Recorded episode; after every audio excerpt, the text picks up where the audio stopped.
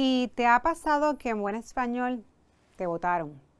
Te despidieron y no te dieron la oportunidad ni de preguntar por qué. Mira, ni, ni pedir perdón. Entonces te preguntas, ¿no se supone que hay un proceso donde me amonestan, me suspenden? Pues de eso hablamos hoy en Recursos Humanos con Calle, así que no te me retires de ahí que te explicamos cómo y cuándo se hacen las cosas. Y recuerda que si asesoría legal necesitan, se pueden comunicar con el bufete Exija SBGB al 787-332-00. Exija SBGB, tú, mira, tu bufete que te dice todito para que no peques y metas la pata, como dicen por ahí.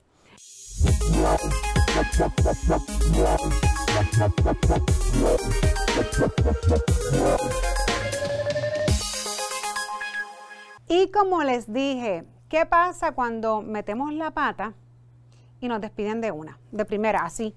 ¿Y, y dónde está el proceso este que no se supone que, que establece la ley o que me den, qué sé yo, un warning antes escrito que me digan? Pues hoy hablamos de eso. Primeramente, yo les recomiendo a los patronos que con el propósito de lograr un clima de trabajo en armonía, se les recomienda a estas compañías adoptar normas de conducta que definen las responsabilidades que deben cumplir sus empleados. Es bien importante mencionar que la empresa debe administrar estas normas de manera que, como siempre hablamos aquí, justa y equitativa, tomando en consideración las circunstancias específicas de caso a caso. Siempre les menciono que no todo es una regla absoluta, que hay que, mira, mirar, investigar caso a caso.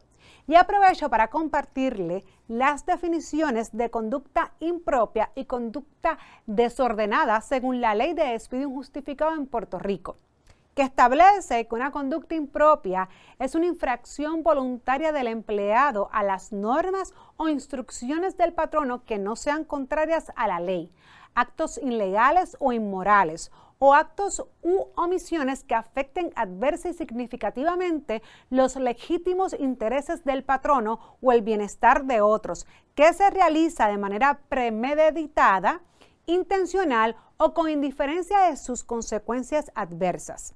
Por otro lado, la conducta desordenada es una infracción que constituye una conducta voluntaria del empleado que altera la paz, tranquilidad, el buen orden y el respeto que debe prevalecer en un ambiente de trabajo. Por eso les comenté a los patronos que es importante que puedan definir esas normas de conducta para que estas definiciones, como les mencioné, que hay algunas cosas que se salen, ¿no? Si están escritas o no, son obvias, que son impropias o desordenadas, pero se les recomienda que tengan sus manuales, sus políticas, sus reglamentos, etcétera, porque normalmente se usará el procedimiento de medidas correctivas cuando se actúe en contra de estas políticas de la compañía o de las reglas de trabajo, así como si no cumplen con los estándares de rendimiento. Hemos escuchado el término disciplina progresiva y esos pasos incluyen una comunicación verbal con reunión que se pondrá por escrito, una amonestación escrita, una suspensión y separación final, despido. Por lo general, los cuatro pasos que les mencioné se aplican en esa secuencia. Sin embargo, para determinar el nivel de la medida correctiva que se va a aplicar, se tomará en consideración la severidad de las conductas anteriores las advertencias, la ofensa, el rendimiento insatisfactorio, entre otros factores. Así que, ¿cómo comencé este podcast? De la primera me votaron. ¿Qué les quiero decir con esto? Se espera que se siga la secuencia de la disciplina progresiva, como les mencioné. No obstante, el no tener medidas disciplinarias no debe ser interpretado por el empleado como una condonación a la conducta prohibida y la empresa puede tomar la medida disciplinaria correspondiente luego de investigar las circunstancias que rodearon esa falta o la violación de lo que se trate.